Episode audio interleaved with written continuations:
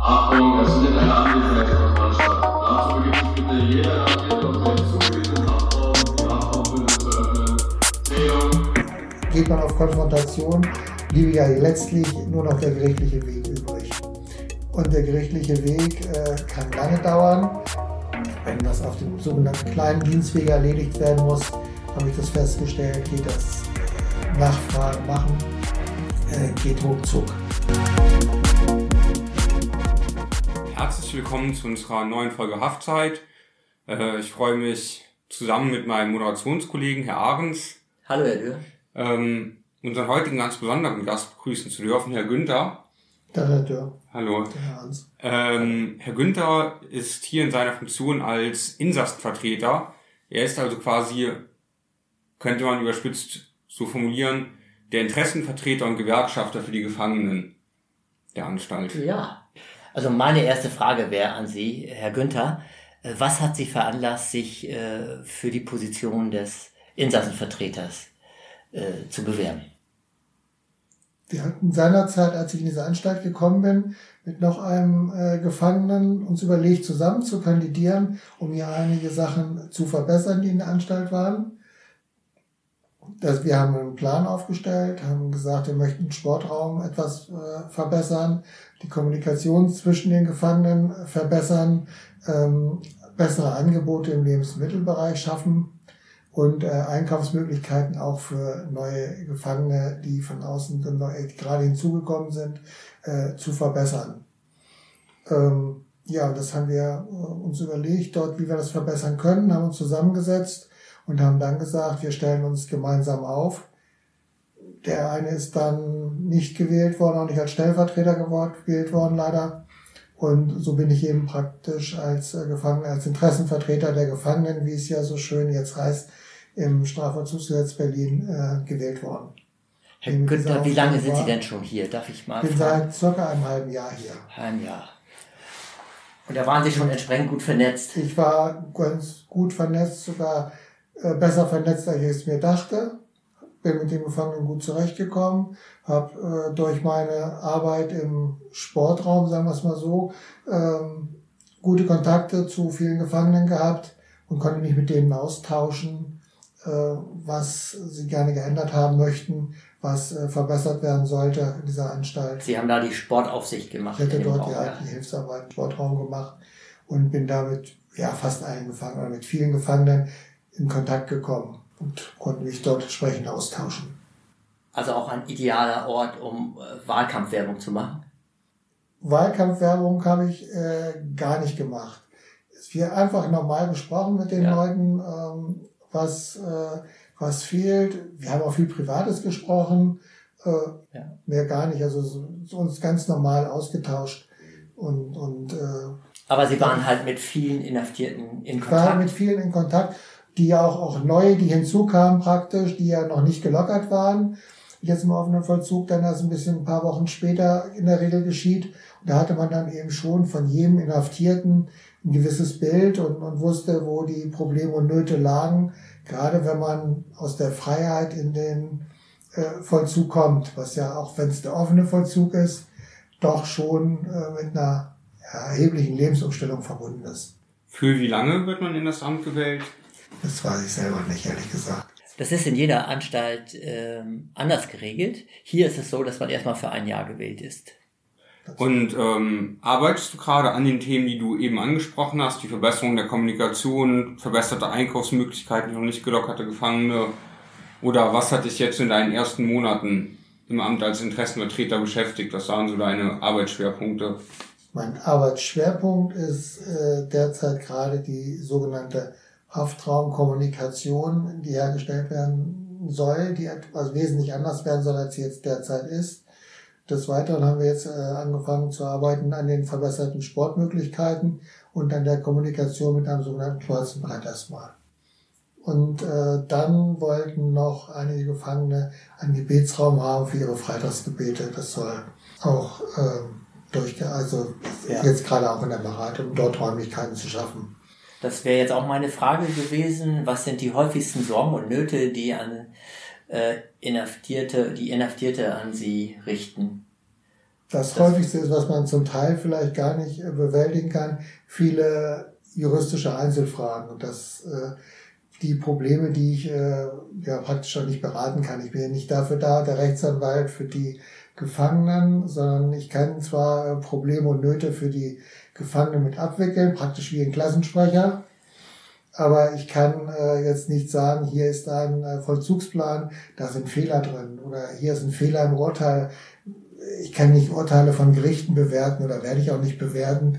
Äh, das ist ja alles gegessen. Die Gefangenen sind verurteilt, die Urteile sind rechtskräftig, äh, damit muss man, müssen die arbeiten, müssen die Gefangenen zurechtkommen, müssen arbeiten. Man kann jetzt nur die individuelle Situation, also Kommunikation mit Familien, äh, dass das verbessert ist, dass auch die allgemeine Kommunikation, also das generelle abarbeiten und sagen, die Gefangenen benötigen bessere Einkaufsmöglichkeiten, bis vielleicht bessere Sportmöglichkeiten, kann man Kommunikation oder kann man Herstellung nach außen treffen, dass Sportmöglichkeiten nach außen gegeben sind und dergleichen. Kann man sowas treffen? Kann man ein besseres Weiterbildungsangebot noch treffen?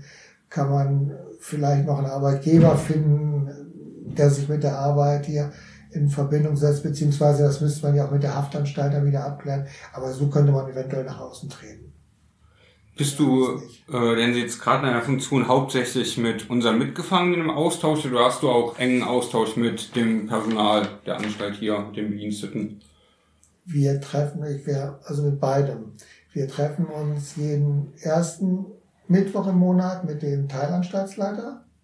Muss man so sagen, der Teilanstaltsleiter ist ja praktisch so eine Art Filialleiter. Ja. Äh, diese Anstalt hat mehrere Teilanstalten und in jeder Teilanstalt ist ein Teilanstaltsleiter. Genau. Und äh, jetzt ist hinzugekommen, da in den, und tauschen uns, äh, fahren wir mal so weiter und tauschen uns dort aus.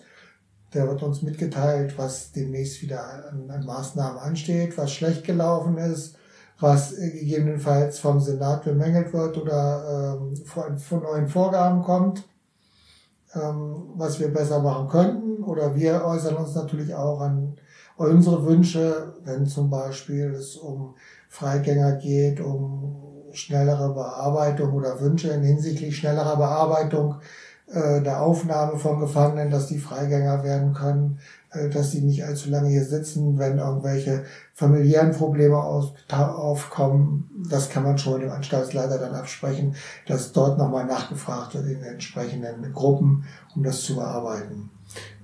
Dann des Weiteren ist dann noch hinzugekommen, dass äh, da in den anderen Teilanstalten, also in den anderen weiteren drei Filialen äh, dort keine gültigen Wahlen stattgefunden haben, dass ich dort auch ähm, jetzt Interessenvertreter der Gefangenen für diese Anstalten auch bin.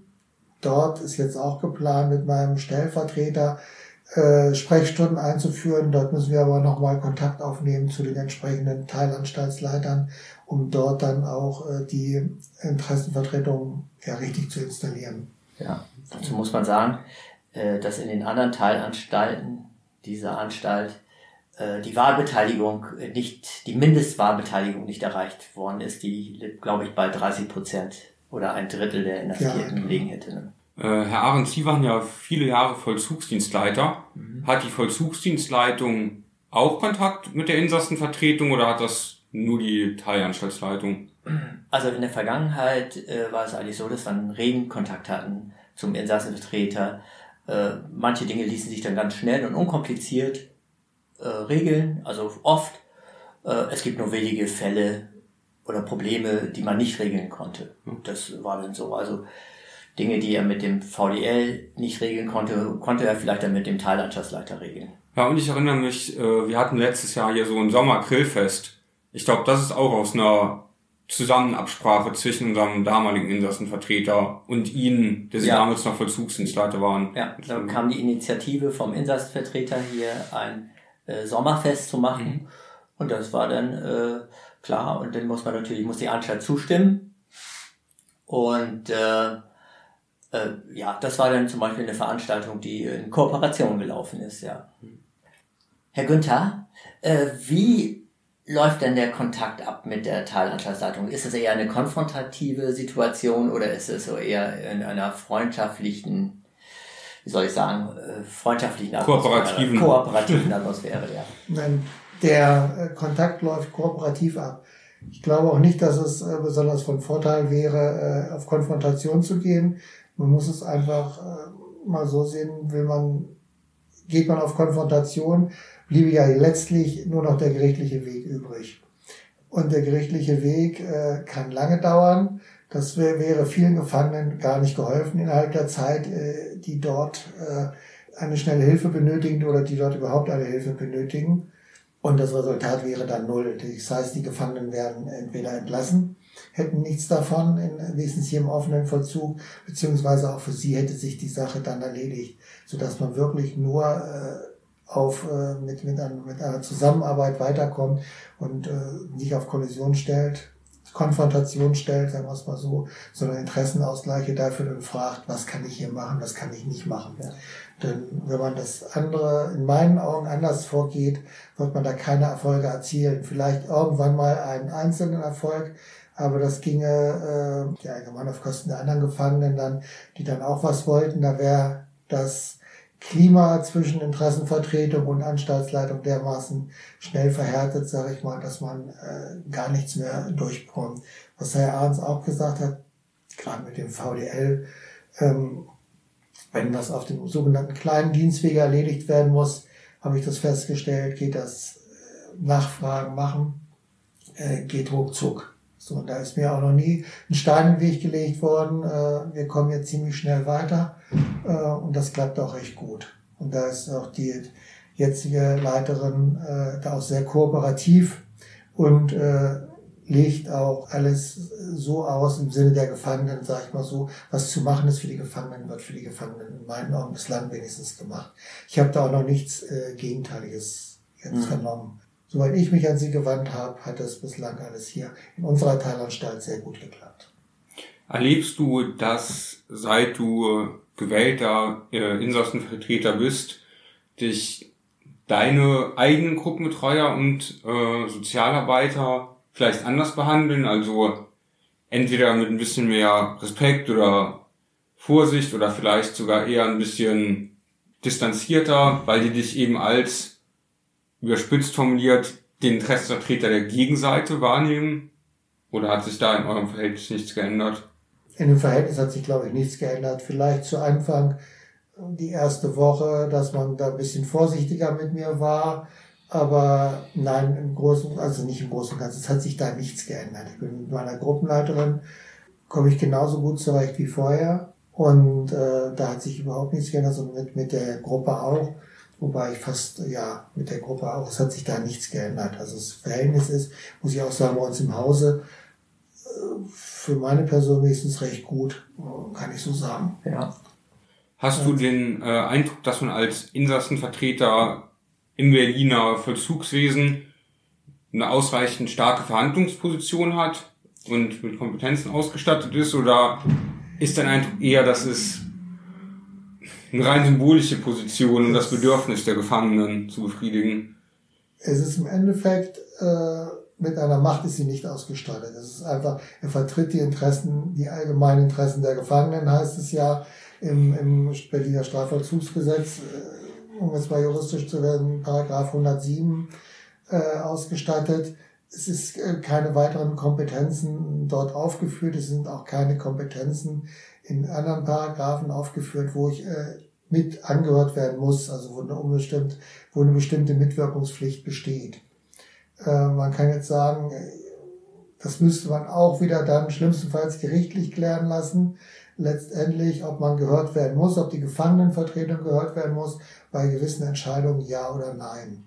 Äh, Kenne ich aber hier derzeit keine Urteile zu, dass da irgendeiner mal übergangen wurde oder nicht übergangen wurde man hat, man muss sich schon aktiv dann an die Anstaltsleitung wenden und sagen, wir möchten gerne das und das so und so geregelt haben.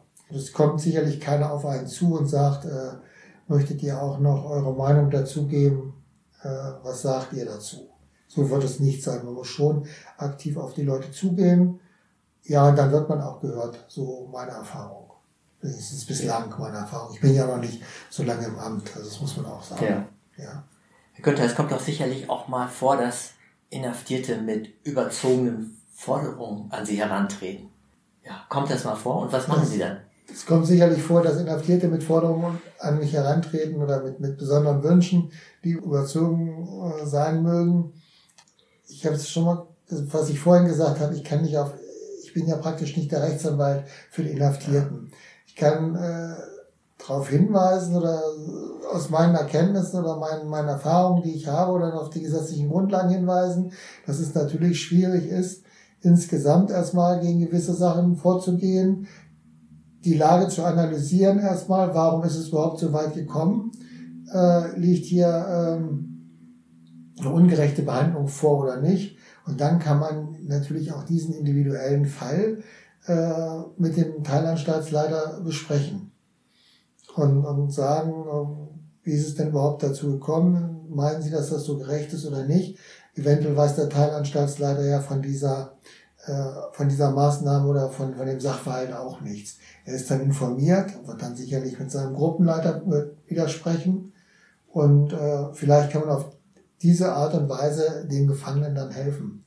Aber ich kann ja nicht äh, praktisch für den Gefangenen was machen.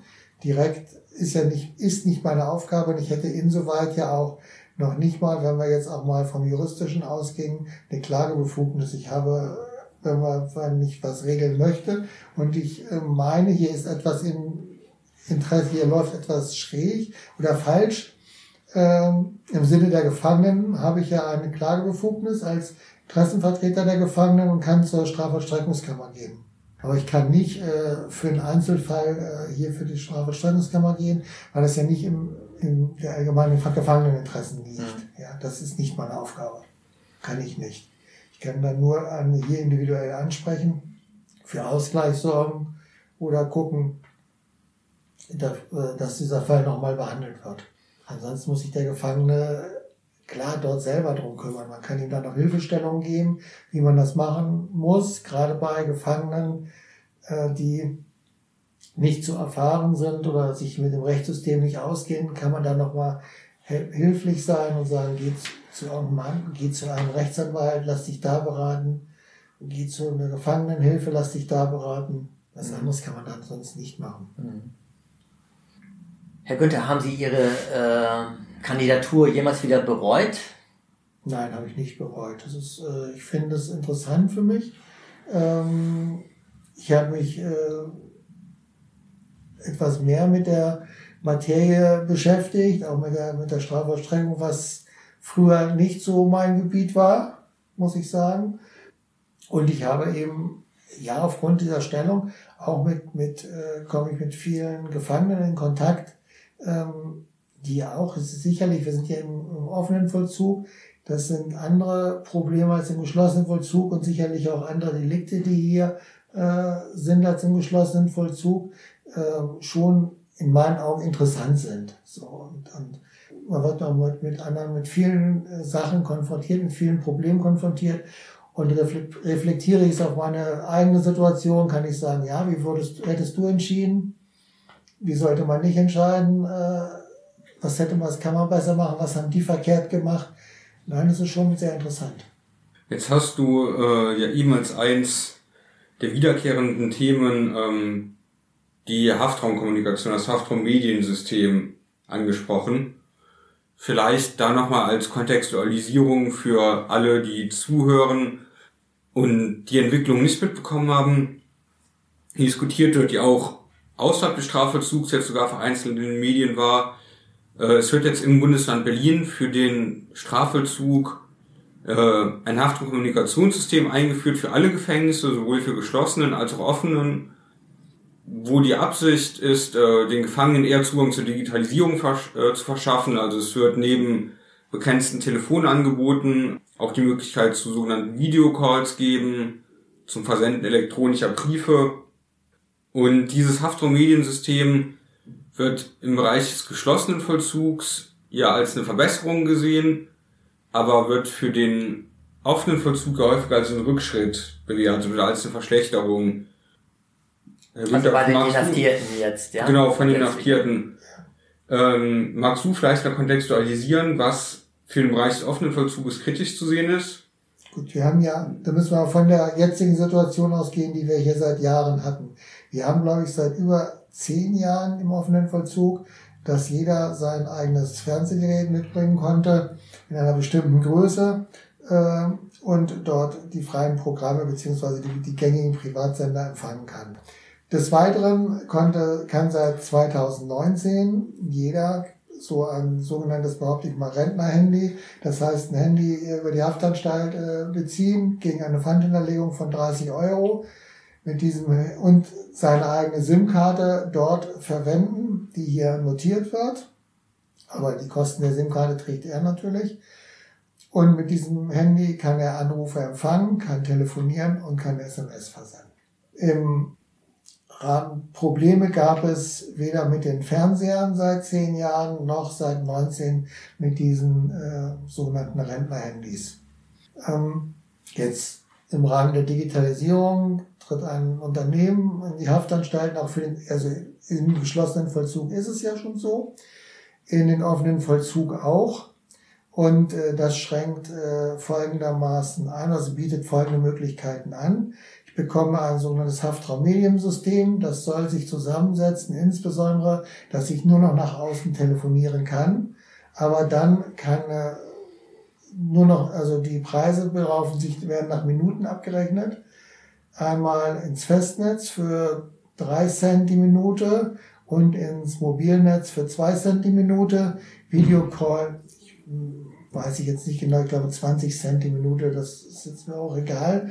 Ähm, diese sogenannte elektronische Kommunikation, was als großer Vorteil äh, gepriesen wird zum Teil, äh, ist ja auch nicht so gegeben, wie man sich das vorstellt. Also jeder sogenannte elektronische Kommunikation ist äh, kostenpflichtig, was dann auch äh, die Gefangenen ziemlich belasten wird, finanziell belasten wird. Ähm, wir, ich habe das mal ausgerechnet. Wir kommen bei einer Telefonzeit von täglich zwei Stunden ungefähr auf 108 Euro plus äh, Fernsehgebühren äh, 13,45 Euro, wenn ich mich nicht irre, plus äh, dann die SMS oder die elektronische Kommunikation dazu. Ähm, möchte ich weitere Sachen nutzen, kommen, kommen weitere Gebühren hinzu. Eine Tastatur, das heißt, wenn ich schreiben will, muss ich direkt erwerben von äh, zu Preisen, die weit über den marktüblichen für Tastaturen sind sodass dem Gefangenen mindestens äh, ein Drittel bis zur Hälfte des äh, Geldes, was er hier in der Haftanstalt verdient, soweit er noch in keinem freien Beschäftigungsverhältnis ist, allein für die Kommunikation äh, abgenommen wird. Das sind aber äh, spezielle äh, Tastaturen, glaube ich, und auch spezielle Monitoren, die man im Haftraum bekommt. Ne? Ja, die Monitore ja. sind ja freiwillig, die sind ja auch im Preis mit drin. Aber die Tastaturen sind ja. so, die ich kaufen muss, die ich auch nicht mieten kann die ich kaufen muss, äh, sollen um die 40, 45 Euro kosten. So, die Preise hängen dazu noch nicht aus. So wird es bislang, wurde es bislang kommuniziert. Das heißt, die Tastatur kann ich dann auch noch nicht mal, wenn ich sie dann erworben habe, später jemals für meinen Computer benutzen. Mhm. Das heißt, ich kann sie weghauen. Mhm. Die 45 Euro sind dann auch zu viel. Ja. Also äh, siehst du so als zwei wesentliche Verschlechterungen zum einen steigende Kosten und die eingeschränkte und Kommunikation. Wir genau, ja dass auch, man nicht angerufen werden kann. Das ist auch für Gefangene insoweit äh, sehr nachteilig, die einen Arbeitgeber haben, die im Schichtdienst sind, vom Arbeitgeber angerufen werden und auch abgerufen werden zu Schichten. Viele äh, sind im, bei Entleihern beschäftigt. Äh, die wissen zwar, dass die Gefangenen dort, dass die hier inhaftiert sind, aber äh, der, der diese entliehen hat, die Gefangenen, die wissen das nicht und in dem Moment wissen die das, wenn entsprechend kommuniziert wird, wüssten die das ja sofort. Jeder weitere, jede weitere Person, mit der ich telefoniere, das heißt nach draußen, sieht auch sofort an der Nummer, die ihr übermittelt wird, dass es ein, das entsprechende Unternehmen ist, dass sich dort äh, diese Telekommunikation ausübt. Und da es sich auf äh, Telekommunikation in Haftanstalten beziehungsweise Psychiatrien, äh, Psychiatrien spezialisiert hat, weiß jeder wo ich mich befinde. Der Resozialisierung ist so etwas äh, sehr abträglich. In meinen Augen widerspricht das auch dem Resozialisierungsgedanken des Strafvollzugsgesetzes in Berlin, Wie sieht man das denn, Herr Günther? Wie sieht der Wir haben, ja, ich will, Angerufene? wir haben, der sieht, der sieht eine Nummer, eine Hamburger Nummer. Der sieht eine Hamburger Nummer. Und wenn man die. Nummer googelt, wird einem tatsächlich immer angezeigt, eine Nummer des Anstaltsservices. Das ist mir auch schon aufgefallen, ja. Also wenn man, egal aus welchem Gefängnis, ob ich jetzt aus Tegel angerufen werde oder aus Plötzensee oder sogar aus Köln, immer wenn ich von da aus angerufen werde, wird mir auf meinem Mobiltelefon die gleiche Nummer angezeigt. Und wenn man die Nummer dann googelt, um rauszufinden, wer einen angerufen hat, wird immer angezeigt, das war ein Anruf durch das Unternehmen Telio. Einfach einen Google-Schritt weiter, Telio bei Google suchen Also man kommt direkt, ist der Anbieter von Gefängnissen. Ja, Recherchieren, dass das ein Anruf ist aus, einem, Genau. aus einer JVA. Ja. sehr schnell, Und, ja, ganz einfach. Ja, ich werde ja praktisch, und das ist eine wesentliche Verschlechterung gegenüber vorher, wenn dann das Strafvollzugs, das in seinem, oder das Strafvollzugsgesetz Berlin schreibt ja äh, in seinem, vor, dass ich auf mein späteres Leben vorbereitet werden sollte, gerade zur Selbstständigkeit erzogen sein soll. Das widerspricht ja all dieses, diesen Gedanken wieder. Für den geschlossenen Vollzug verständlich alles, weil dort eine bessere Überwachung stattfinden soll. Aber für den offenen Vollzug in meinen Augen nicht. Wir haben deshalb auch hier in der Strafvollzugsanstalt im März, äh, Februar, März, einen Brief an die seinerzeitige Justizsenatorin äh, verfasst und unterschreiben lassen mit einer Unterschriftenliste, bei dem alle Gefangenen, die wir angetroffen haben, äh, unterschrieben haben. Nein, bis auf einen Gefangenen haben alle Gefangenen unterschrieben, die wir angetroffen haben. Es waren 100, circa 110 Unterschriften. Die haben wir zur Justizsenatorin nochmal geschrieben mit unseren Bedenken. Antworten haben wir bis heute noch nicht erhalten.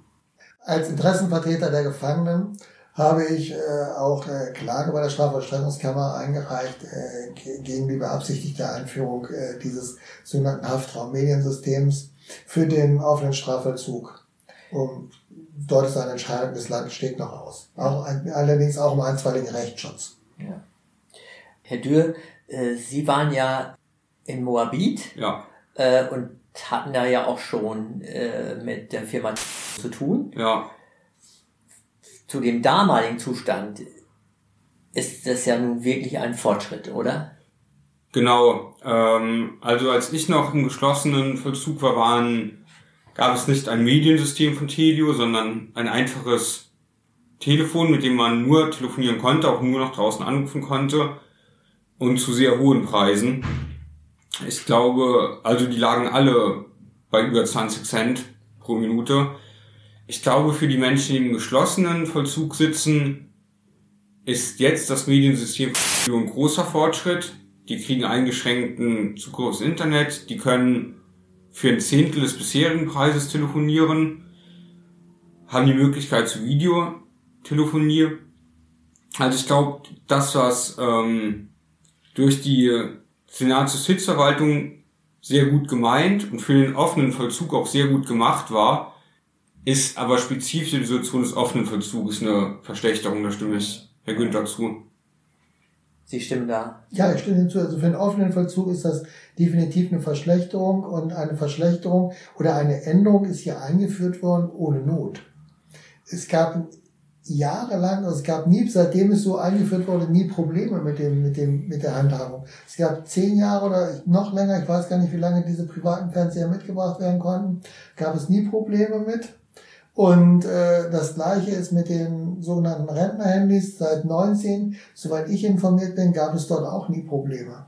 Sodass ohne Not dieses System in den offenen Vollzug installiert wird. Und das nur, äh, dass ein Konzern äh, wesentlich mehr Geld verdient. In, aus meiner Sicht, sagen wir es mal aus meiner Sicht, muss ich ja sagen, oder aus der Sicht äh, der vieler Gefangenen eben auch nur mehr Geld gerieren kann für sich. Wir reden, ansonsten habe, habe ich Kosten von äh, Fernsehen und äh, 15 Euro im Monat Fixkosten, die Ja. sich dann äh, ja, verzigfachen. Und, und die Leistung verschlechtert wurde. Wir haben eine wesentlich schlechtere Ver äh, Leistung dagegen. Das heißt, der, die Nichtanrufbarkeit ist gerade auch für Berufstätige und natürlich auch für die Resozialisierung auch sehr abträglich, weil Mhm. wir ja Familienmitglieder auch nicht mehr anrufen können. Das muss man einfach mal so sehen. Ja. Also Kinder, die ihr Vater nicht anrufen können, zum Beispiel. Ich sehe das jetzt gerade bei Mitgefangenen, äh, der telefoniert jeden Abend mit seinen Kindern, die rufen ihren Vater an, äh, oder auch wenn sie ihren Vater mal haben möchten, der hat kleinere Kinder, äh, die sind froh, wenn sie mit ihrem Vater jetzt mal sprechen können. Äh, das wäre so alles gar nicht möglich. Ja, und neben dem beruflichen Aspekt, weil was du eben noch angesprochen hast, was ich auch häufig habe, dass ähm, mich mein Arbeitgeber auch manche anruft, dass mich Kollegen anrufen, weil die nur kurze Rückfrage haben oder weil am nächsten Morgen ein Termin woanders stattfindet. Ja. Das wird halt auch nicht mehr so einfach möglich sein. Ja, dass ich dafür Spiele habe, äh, weiß ich nicht, ob das von Vorteil ist. Muss man einfach mal dazu sagen, gerade wenn ich dann sage, ich will auch spielsüchtig, hier sind ja auch einige Leute in Schulen. Ja, hier sind einige Leute in, auch in Schulen gekommen oder in die Kriminalität gerutscht, weil sie spielsüchtig sind. Äh, jetzt biete ich dann die Spiele im Gefängnis äh, auch noch an gegen Geld. Das ist ja super gut. Also ich merke schon, das ist was, was dir am Herzen liegt und wo du dich ja auch einsetzt. Ähm, abseits äh, von der Beibehaltung, Beibehaltung der bisherigen Regelung. Ähm, wir fragen am Ende unserer Podcast-Folge immer traditionell nach einem Wunsch. Vielleicht hast du einen Wunsch, der generell die Insassenvertretung betrifft oder ein Thema im Berliner Justizvollzug, das dir besonders auf der Seele brennt. Was wäre ein Wunsch, den du äußern könntest in Bezug auf deine Tätigkeit?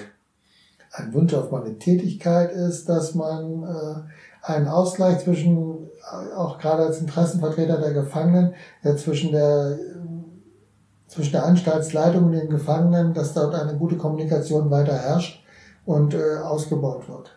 Und eventuell das äh, in ferner Zukunft, es gibt es ja, ist ja auch schon mal geplant und wird auch in der Literatur zum Teil ja auch angedacht, dass es tatsächlich mal zu einer Art Mitbestimmung kommt, auch der Gefangenen, soweit ja, und dort weiterentwickelt wird. Herr Günther, wir bedanken uns für das Gespräch. Ja, vielen Dank. Das war aufschlussreich. Ähm, ich hoffe, du bist erfolgreich mit deinem Vorhaben. Ich bin froh, von dir repräsentiert zu werden. Danke. Und danke, dass du dich für die Rechte von mir und den anderen Mitgefangenen einsetzt. Ich bedanke mich bei allen, die zugehört haben, fürs Zuhören und verabschiede mich bis nächste Woche. Ja, bis nächste Woche. Bis nächste Woche. Tschüss. Tschüss.